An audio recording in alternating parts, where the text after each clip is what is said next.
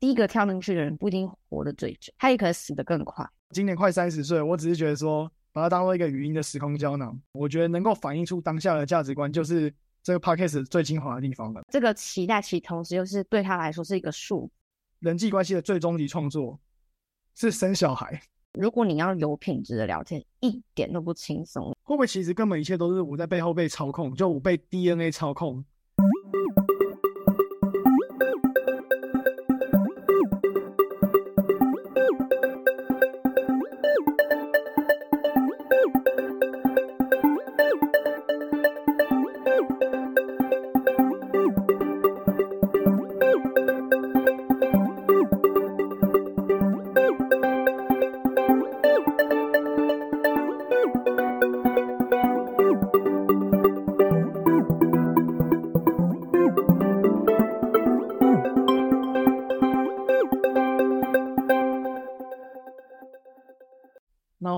有个 slogan 吗？什么不打草稿的开始录之类的？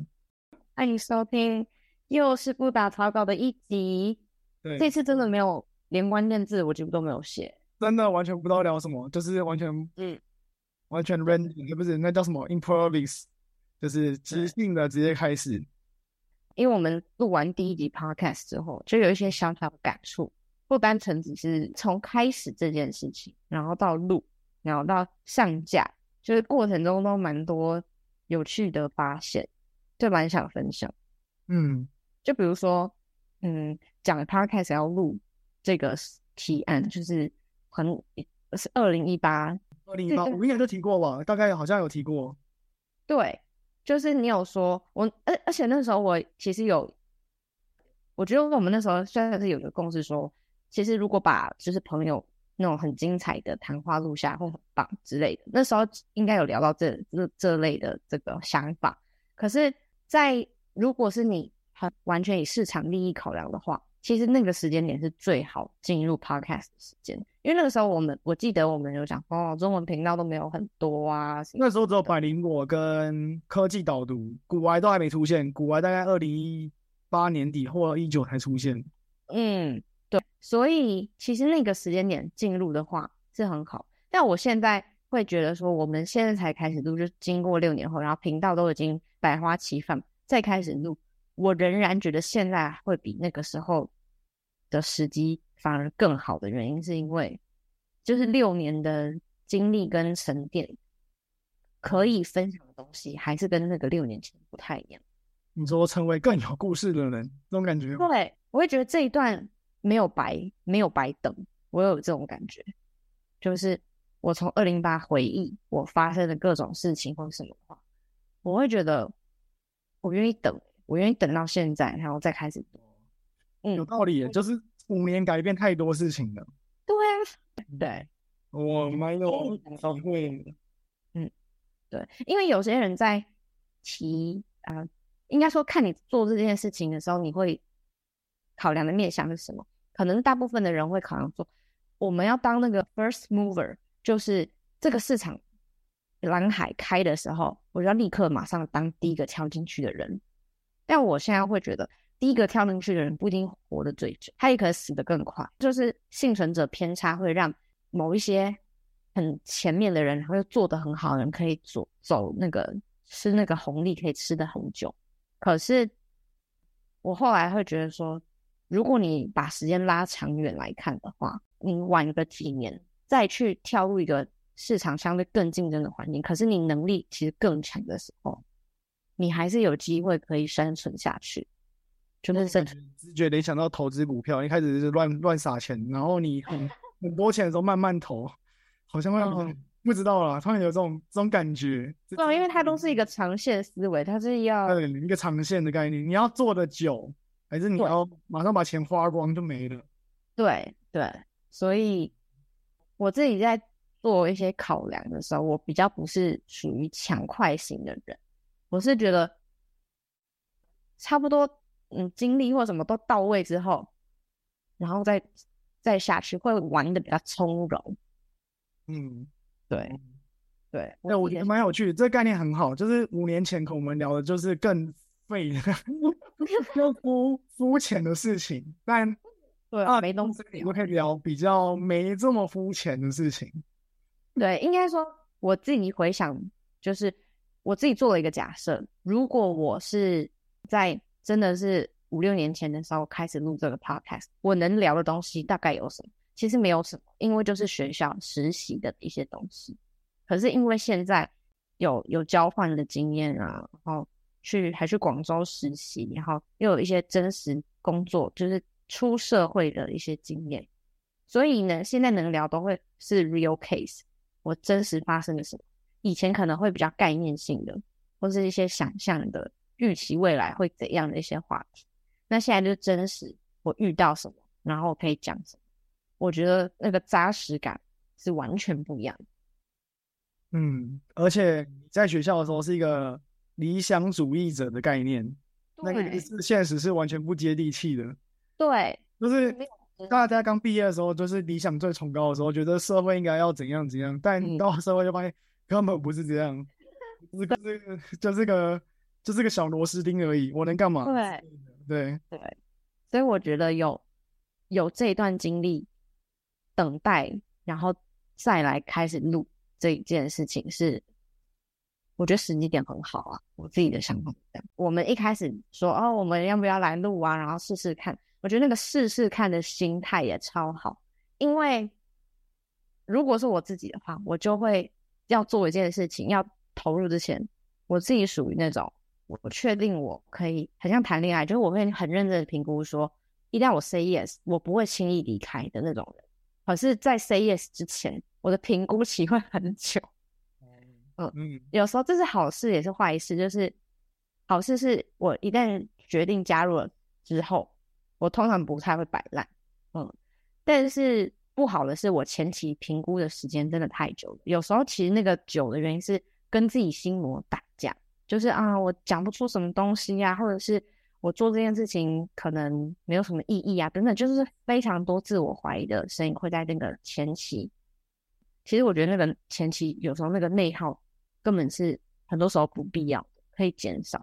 所以试试看的这个心态，就是帮助我跳过那个一直在无限自我怀疑内耗的阶段，然后直接进入到说我们开始做做看。这就是什么最小可行。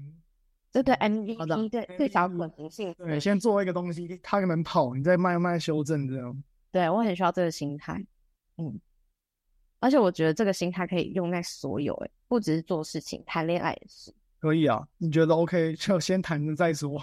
那我我觉得你你要留这种愿意试试看、跳下去看看的勇气，然后这一件事情是你会知道你跳下去可能会受伤或什么，但是。不管了，你愿意就是先体验看看，说不定之后，说不定可以走得很长远之类的。就是这个愿意跳下去的那个，很像跳伞或干嘛跳水，你要有那一刻的勇气，有一个人在哎互推，我觉得蛮……我觉得我嗯对，但我自己觉得最核心的其实真的是五年的经验。然后我我感到我抓到一个关键点，是因为我要怎么。支撑这个东西下去，不是它的获利，因为根本没人听。所以，那我的我的支撑是因为我二零二一年挖了时空胶囊，所以我感觉到那个时空胶囊的力量，嗯，感受到十年前自己给自己后来的自己的力量，嗯，因为我今年快三十岁，我只是觉得说把它当做一个语音的时空胶囊，嗯，就假设有一天挖到这个东西可能已经不在了，只录了五集之类的，或者怎样，但它它。他的力量也会鼓励未来的我，我觉得这就是我最最核心的出发点了。嗯。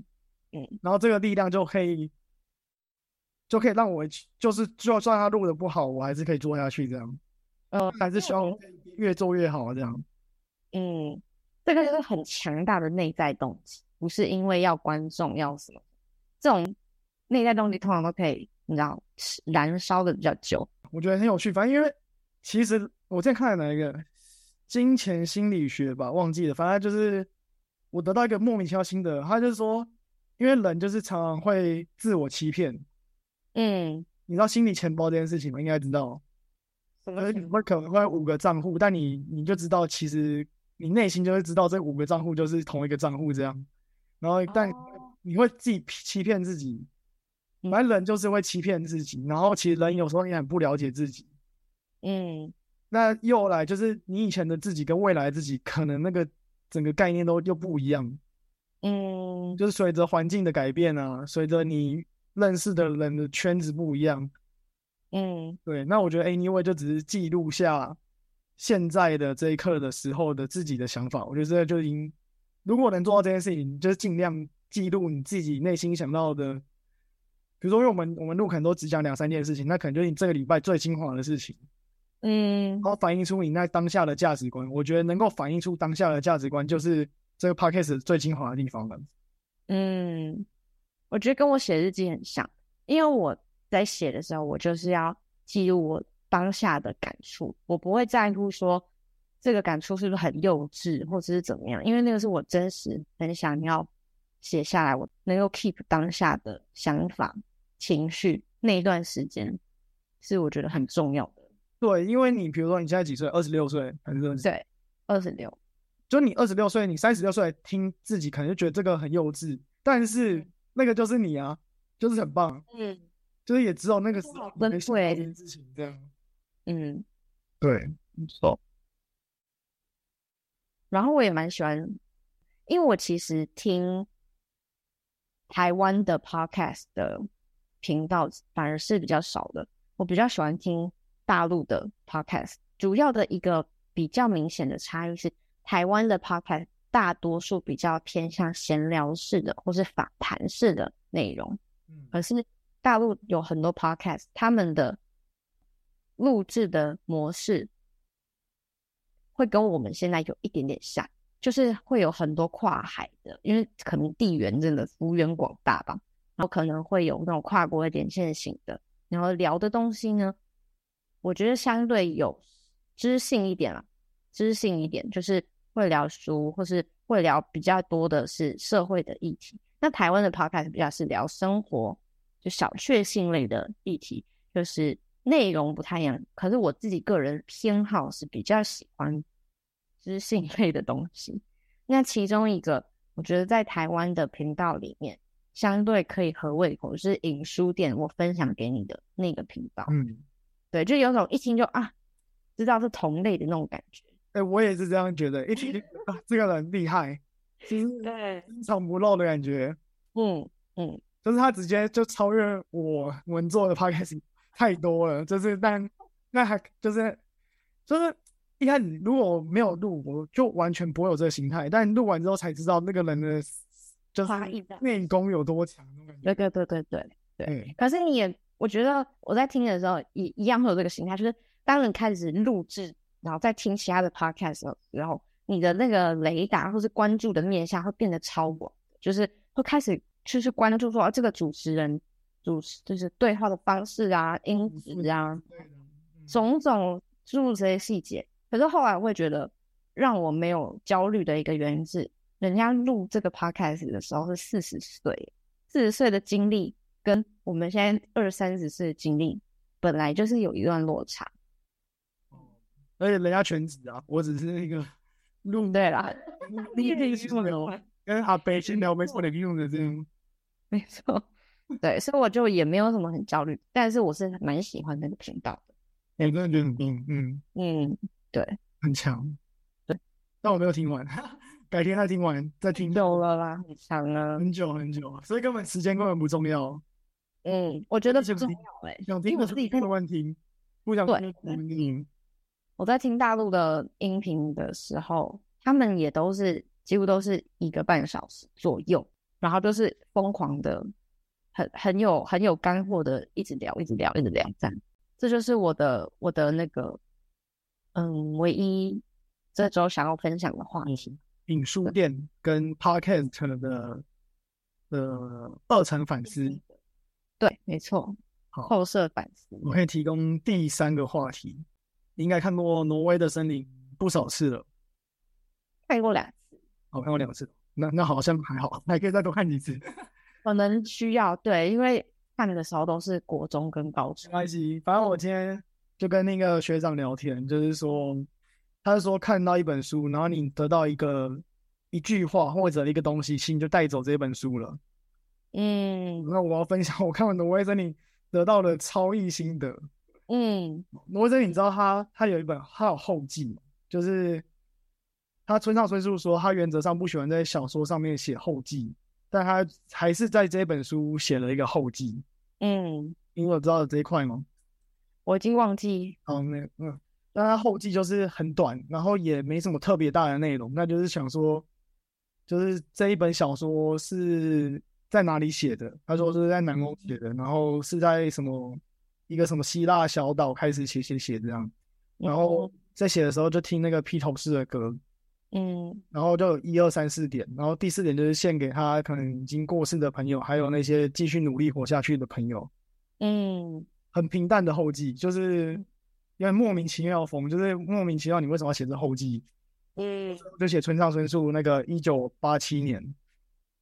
好嗯我看完我看到这边的时候，突然有种感觉，就是说，假设村上春树死掉了，他在留在这世界上代表就是挪威的森林或者其他的书嘛，就是但至少挪威森林是一个经典，它的代表。嗯所以 anyway，这本就大家都知道立场，就是创作是一个人活着的一个证据，比如音乐啊、歌手啊，或者艺术啊、画画啊，嗯就你会记得的东西是这些东西。好，这你应该也都知道，就是身为一个创作者，就代表你你创作的东西其实就是你活着的这证据或者它的价值，某种程度的价值，但看你怎么定义这个价值。嗯那什么是人际关系的创作？因为我后来觉得我人际关系，我很 care 人际关系。嗯那创作我当然可以创作啊，就是比如我发 paper 也是一个创作。嗯如果我想要做人际关系的创作，假设这么多，比如金钱也是一种，你有百万富翁，你是金钱的创作。嗯那我们要怎么进行人际关系的创作，嗯就会是比较难思考的事情。嗯，但我们就别人，对，当然可能谈恋爱是一种人际关系，某种程度的人际关系创作，可能谈恋爱干嘛的，跟组成 group 啊，就是你一个有个社群啊，你建立一个社群什么的。但我一个直觉，很变态的直觉，就是人际人际关系的最终极创作是生小孩，就是有点超脱，但这是我的直觉，就是没有任何证据，但是我的推演法就是莫名其妙觉得应该是这样。嗯。因为可能你教小孩的东西才是你百分之百你你最想灌输的东西，你最想灌输的意志，你的价值观，嗯，最纯洁的，就是你觉得最人生真理的东西，就是灌输给小孩，嗯，然后这就这有这在我的感觉也是一种就是人际关系的创作，嗯，我理解你的意思，就是对，如果你把它当当成一个人际关系，你要追求一个终极的结果的话，小孩会是一个很重要的结果。然后你可以把你所有就倾囊相授，把你人生最美好的精华都灌注在那个小孩这个作品上面。对，但这莫名其妙的结论，只是我就是内心突然就感到这种感觉，很奇怪的感觉，超奇怪，从挪威的森林看出这种诡异的。联想到生小孩的，对，然后呢，学长就说，嗯，那你得到挪威森林的这本书的精，就是每个人看的东西得到的都带走的东西就不一样。带走我带走了挪威森林的这本书的价值呢？刚好这个可以聊一个很有趣的点，就是，嗯，我之所以没有这么，我理解，就是一个人最后在，呃，如果你追求的是这个人际关系的一个终极，或是一个你想要一个很美好的成果的话，生小孩是一个很棒的，或是基本上可以说是唯一的方式吧。嗯，如果你要追求一个这样的结果，然后你想要把你的生命灌注在一个作品上，全心全意的话，那我之所以没有想要生小孩，现在马上就是实现这些事情的原因，是因为其实小孩有他自己的生命，很难取舍。就是如果你是做一个作品，嗯，做一个艺术品或什么的话，你可以是单向的、全力的把你所有想要表达的东西都施展在那个作品上面。那我觉得生命唯一跟艺术品不一样的点是，它其实有自己的生命。所以，当你想要单向的把你所有的最美好、最有智慧的东西灌输到他身上的时候，未必能够真的灌输的进去。所以过程会有很多的挫折，然后你会对他有期待，你希望他长长成什么样子或干嘛？可是他会自己，他像他有，对他像植物一样，他会自己长他自己的。嗯，所以当你想要做这件事情，全力的灌输智慧或什么，在一个生命上的时候，他未必能够照着你想期待的方式长成你想要的模样。我就觉得这个是一个。灌输者需要认知到的事情，对啊，可是这就是心态啊，自己的心态就是本来就这世界版就是这样啊。你尽力，但他你不一定发生的事情不是你你最最想要它发生的啊。哎，可是我觉得我我可能太偏激了，因为我会觉得我一旦拥有了，假设我有个小孩，有个生命的话，我就很想要无条件，然后把所有的东西都。灌输进去，而且其实我我心里知道，我对他是有期待的。我当然不会希望他长成一个很很很奇怪歪掉的样子。所以，可是这个这个期待，其同时又是对他来说是一个数。那你要怎么拿捏？你应该说要怎么样练习无条件的付出，同时不求回报，这件事超难的。真的吗？这不是？这不是好的父母自然会有的事情吗？就是无条件的付出，然后不求回报的爱。那我觉得这个就是很高的境界，因为我一我自己知道我有那个小我的成分，我会希望，比如说我可能会希望我的小孩如果可以学钢琴，或是可以干嘛，该有多好啊！我我自己其实心里有这样的想法，可这种想法其实是在如果你在养小孩的过程，一定是会失望，他可能就是不要，或者是。你把他这个智，你把你的智慧传给他，就是觉得这什么东西，我不要接受你的建议或者什么的。哦，那就是你不能期望太高啊。没错，没错。所以在如何无条件付出的同时，然后就不要对啊，不要期望太高。因为我刚才其实想到概念没有那么复杂，就只要像可可夜总会、Coco 妈妈这样，嗯嗯嗯，就是你小孩会记得你。那你人离开的时候，Coco 妈妈真的死的时候，是全世界都忘记他的时候，他才真的死亡。嗯那你的你的这个人际关系的创作，你就尽力，那你小孩就会很很爱你，很记得你。那人在人世间，其实一个平凡人来讲，你不用做多伟大，但你在这里，你小孩就会记得你，然后你就精神之分都延续这样。对你的你的意志就有延续在这个世界上这样理解，对，但是我对啊，我需要，我觉得你的状态很适合生小孩。你 生我吗？为什么？因为这个心理成熟度才有办法哦，真的去生小孩，然后生小孩之后，你可以拿捏好你爱他，但是你又，呃，对我觉得你做的很好，因为你你告白或什么的心态就已经是这样。所以可以的，哦，就是尽量给小孩资源，不然他想怎样就随便他。对，就是很很很很好的心态。对啊，对。哦，我要讲反面。好，好，我觉得蛮有趣的，我都会想到正跟反，刚像刚刚讲的反作用力跟那个哦，蛮有趣的。反正就是说，反面就是自私的基因。就是以一个生物学的角度来讲，基因就是 DNA 会一直帮你那个，它的目标就是繁衍，所以它在人脑里面，它其实有有一个阴谋，就是说，其实我们做社会行为，求偶啊，比如说对亲戚很好啊，全部都是 DNA 造成的。哦，就是有本书叫做《自私的基因》，它是一九七零年代左右的人写的。我知道这本。对，反正然后我就想到。嗯，会不会其实根本一切都是我在背后被操控？就我被 DNA 操控，就是我我刚刚得到这个结论，可以很支持我用力去生小孩，但它其实是一个基因在骗我，骗我去推出这个结论。我觉得是，对，只是一个阴谋在操控我，然后去看书也可以想到莫名其妙的东西，但只是为了让我去生小孩而已。嗯。我我我好奇，刚好顺便问，因为很多女生在三十岁的时候，突然哦，她就会觉得，哎，我应该生小孩了。这很像是一个大脑的一个开关，就是三十岁的时候，她自己会打开，然后告诉你，催你说应该要生小孩，应该要生小孩，就是会有一个自动的，嗯，不知道从哪来的想法。嗯，那我觉得这个就，我那时候的想法是，它应该真的是一个基因的时钟，在三十岁的时候，它会自己打开，然后。给你一些讯号，让你想要生小孩，然后我这讯号只是换一个方式给我而已。对，就是可能伪装的讯号，它其实也是讯号，只是让你以为它不是讯号。就是人在某一个阶段的时候，就会自然而然想到繁衍后代这个议题。这个念头到底从哪里来呢？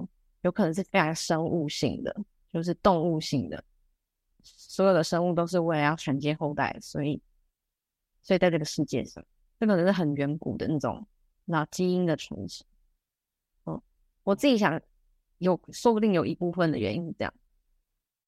那怎么比对？什么三十岁这件事情？因为正常来讲应该是十五、十八之类的，你就是性成熟的时候就会得到这讯号了，不太不太可能。以生物角度来讲，不太可能在三十岁。所以我们社会化之后延后了那个闹钟吗？不知道，我感觉以生，如果你要讲完全以生物学角度，大概二十前就要有得到这个讯号了。哦，所以三十这个比较偏社会性的，比较少生物的因素在里面，我感觉啊。嗯嗯嗯，但是你不觉得很奇怪吗？为什么所有的人，不管他时间早晚？都会思考到我要不要生小孩这个议题，就有些议题是有些人一辈子都不会想到，有些人就是会想。可是生小孩应该是适用在所有人类身上。那同性恋也会去想吗？会。哦，所以他们就是会有那个什么去领养小孩啊，或者会有这种也想要有养育后代的一个心态，不管你的性向是什么。所以是，你觉得是一个人类共同？嗯。对，不管你是什么性向、什么性别，你你都会想到这个问题，超酷的，很像一个集体。你有啊？我忘记是荣格还是什么，他说人类的那个潜意识其实是相连的，然后那个潜意识就是共同的叙事。你有看过《人类大》嗯，《人类大命运》吗？还是《人类大历史》？三本我都有看。对他也有提到这个概念，就是说人类其实进展的关键是我们有共同的叙事，我们共同相信某一些概念，所以我们会愿意把这个概念，我们愿意合作编一个故事，编一个神话，让我们去团结之类的。对对对，他就是在讲这个。然后我在想说，是不是生育其实也是一个共同叙事，就是我们嗯。是人类创自然创造出来的一个共同叙叙事，尼安德特他人可能没有这个共同叙事，所以他被灭绝了。对，没错，就是因为人类能够很完整的建立这个生育系统，而而且这个生育系统还自带有社会压力，然后人会一直不断的去强迫去繁衍。我觉得这是有共同叙事存在的，虽然我没有任何的根据啦，但是我自己的想法是这样。不然怎么会每个人都会在某一个时间点突然想说，哎，我好不要生一个小孩，或者是自己生不出来也会说，嗯，我要不要领养一个小孩之类的。这个很人类学的论文诶，感觉可以做这个研究，但很有趣，很酷。嗯，我没有想过这一题可以跟人类大历史连在一起，太酷了。对，共同叙事，共同的那个潜意识，这样讲到这个共同的。潜意识或共同叙事就可以再延伸一个，你知道萨提尔的冰山这个理论吗？大概知道，因为我是听 podcast 其他人讲，但我没有看里面的书。没关系，反正萨提尔也是一个就是心理学界的大师，对他提的论点就是每个人都每个人的沟通模式其实都像冰山，然后这个冰山上面你会。一开始你会听到的一些讯息是，可能是他描述的事事件，或者是呃感受，感受下面还有感受的感受，然后最最核心我要讲那个就是共同叙事，就是其实人在做所有的沟通和人际关系的交流，本质想要的东西是一模一样。比如说，想要被爱、被尊重，想要自由，呃，想要平等的互动等等，就是那个本质是完全一样。所以，如果你在跟别人相处的时候，你能看透，说不管他讲了什么话，讲正面的话、负面的话，插嘴你或干嘛，其实他最后他想要得到的东西，每个人都是一模一样。嗯，那当你知道说，不管你跟任何人对话，是主管啊，是平辈、后辈，或是你你暧昧对象什么的，你如果都能一视同仁，理解他们。最核心的那个渴望跟你自己其实一样的时候，你说出来的话会比较能够去跟对方有连接，所以是要很有意识的去思考你跟人家对话吗？嗯，的确是这样。就是虽然大家都会说啊，聊天很轻松或者什么，但我觉得聊天，如果你要有品质的聊天，一点都不轻松，因为你要判读对方的情绪，然后去有意识的去。分析他说他讲这一句话背后，他假设是什么？你你讲这个论点，你背后应该是有一些假设，或是有一些前提的。那这个前提最后连接到的东西，呃，最深处的话，可能是他想要被尊重，或者获得肯定，或者是想要被爱，他想要自由平等的关系等等的。就是你有没有办法从他的，因为语言千变万化。你有没有办法从这些千变万化的语言判读说他核心他想要的现在是什么？那我有没有办法给出好的回应，然后让我自己心里的渴望跟他心里的渴望是可以有频率可以有交流的，就不是只是语言的 back and forth 来来回回的谈话而已，它是其实背后是有个共同的情感可以相连。如果你意识到说其实那个冰山底下。我们是有一些共同的东西，那你在沟通的时候，你上面的那些语言，你就会比较好的连接彼此。这个是我想到，我突然想到，就是像我刚才跟你讲考古题，女生会跟你讲说谁谁谁的八卦，或者她看了什么东西，嗯，然后你要正确如何正确的反应，其实就是这个深层的冰山，你要解读他跟你讲这件事情是。他想要得到关注，还是他觉得很有趣？那他觉得很有趣，你要回应的是跟他一样有趣，还是要没有？你懂你懂我意思吗？我我我直觉联想到是这样，就是因为我们都期待我跟你讲一件事情，你给我的回应是我希望你可以给我的回应。那你要给我你，我希望你给我的回应是你要看透我内心的渴望。嗯嗯，对，所以最最有品质的就是我看得懂你内心的渴望，你也看得懂我内心的渴望。这样就很美，但很很难做到，很难。对，所以这个心理学派就在练习这件事情，就是当你在表达一个事情或情绪的时候，你怎么样去看见彼此最深的那个渴望是什么，然后怎么样去连接彼此的渴望。那可以问人家你最渴望什么，还是不能练习？可以这样吗？其实可以问，你可以好，就是他，但是他的问是需要一层一层的，因为我当我问你说，所以你到底现在渴望什么？就当事人未必可以意识到，因为他可能这句话他就会生气。你听不懂我要说什么吗？对，而且有时候当事人自己不会意识到啊，原来我讲这句话，我背后是期待他拍拍我肯定。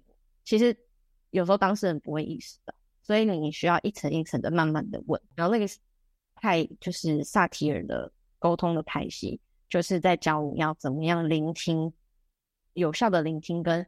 怎么样透过展现好奇心去问到对方真实想要的那个渴望是什么？然后你刚才例子让我 想到，你有玩过恋爱恋爱的那个游戏吗？啊，就是吗？恋爱吗？必须是类似，反正就是恋爱养成游戏，有有男版的，也有女版的。哦，那什么美少女梦工厂，你有玩过吗？那算吗？没有哎。好吧，那你讲一个。我觉得你讲那个，说不定跟我讲，你有听过恋与制作人吗？没有哎，没关系，反正就是因为是女性向的游戏，可是其实概念完全一模一样，只是反转性别。那个恋与制作人，他就是你，你会进入这个游戏，然后成为一个女主角，然后这个女主角会同时跟不同的男生约会，那就最后看那些约会的过程，你就要选这个情境，说啊这个男生假日约你出去，你要答应吗？你要怎么样回他讯息呢？你要耍耍傲娇，A 选项 B 选项，反正很多应对模式，好吗？那最后就会看说，哎，你可以跟哪一个帅哥修成正果？这样，它是一个女生一对多多个男生的互动游戏，这样。那你会，你就特别想要攻拢一个男生，然后你就会特别认真想说，哇，这个应对我要怎么跟他交流呢？然后不同男生有不同的性格等等的。有攻略书吗？就是要怎么攻略这个人？我不知道，因为我曾经就是用手机玩，后来他要叫一直要叫我充值，就是要付费。就不玩了。我是以前玩那个牧场物语啦，你也是概一样概念，就是你虽然是牧场，但也可以谈恋爱，也可以结婚。然后有些女生喜欢萝卜，你要种萝卜，然后送给她萝卜；有些喜欢蛋啊，什么喜欢花，你要送。哇，投其所好。对对对。然后你送的越多，他的爱心数会越多，凑几五颗爱心，他就可以跟他结婚啊，干嘛的，或者交往什么的。哦，对啊，一样概念。像你刚刚有问我说有没有攻略书，游戏 maybe 会有。但真实人生很难诶，多谈恋爱，或者是对啊，多跟别人聊天交流会有帮助，就是累积经验值嘛。但是很难有他说 A，那你就要答 A one 的这种这么明确的路径。说不定你他打 A，A one 只是基本款，你要打 S one 才会得到最大的，就是你还有那个对对对，超级答案之类的。其实有有一般性答案跟超级答案，可是每个人的一般性跟超级也都不一样，所以就是要超级可能呃一般性可能加一分，超级再加十分之类的，combo 这样，对，好好笑，那就要自己去探索啦，没有没有没有什么正解，每个人的那个加分点都不一样。对啊，而且有时候你说不定意外打中，就是跟他以前的过去的某些经验怎样之类的，嗯，意外的特别有感。嗯，或者意外莫名其妙踩到雷点，因为你不知道那是他的雷点，他也没跟你讲过。对啊，就聊天解锁，从挪威的森林到新小孩，他恋与制作人。那我们的 ending 就是，嗯，不知道下一集会是什么时候，但就期待下一集。就是心情好的时候，心情不对？有能量适合录下一集的时候，最好下一集了。对对对对对，因为我真的觉得。不一定要什么每周五坐着，然后固定的时间。有时候你的笔画会在周六或是某一个特别的时候出现，那那时候你就是抓住它，然后把它记在笔记本上，想聊的时候再聊。而且我会蛮相信一句话，这个是应该是西蒙波娃讲过的，我没有办法验证，应该是西蒙波娃。他就说，唯有你想要见我的时候，我们的见面才有意义。因为如果我们现在一方其实没有很情愿的状态下相见的话，那个见面的彼此的开心度啊，或者是这一场见面，其实就不会是百分之百双方百分之百的情投意合最美好的情境。这可以当标题，还不错。可以，没错，蛮蛮浪漫的，蛮蛮浪漫的。OK OK，好了，就是这题的标题了，那就先这样了。拜拜，拜拜，拜拜。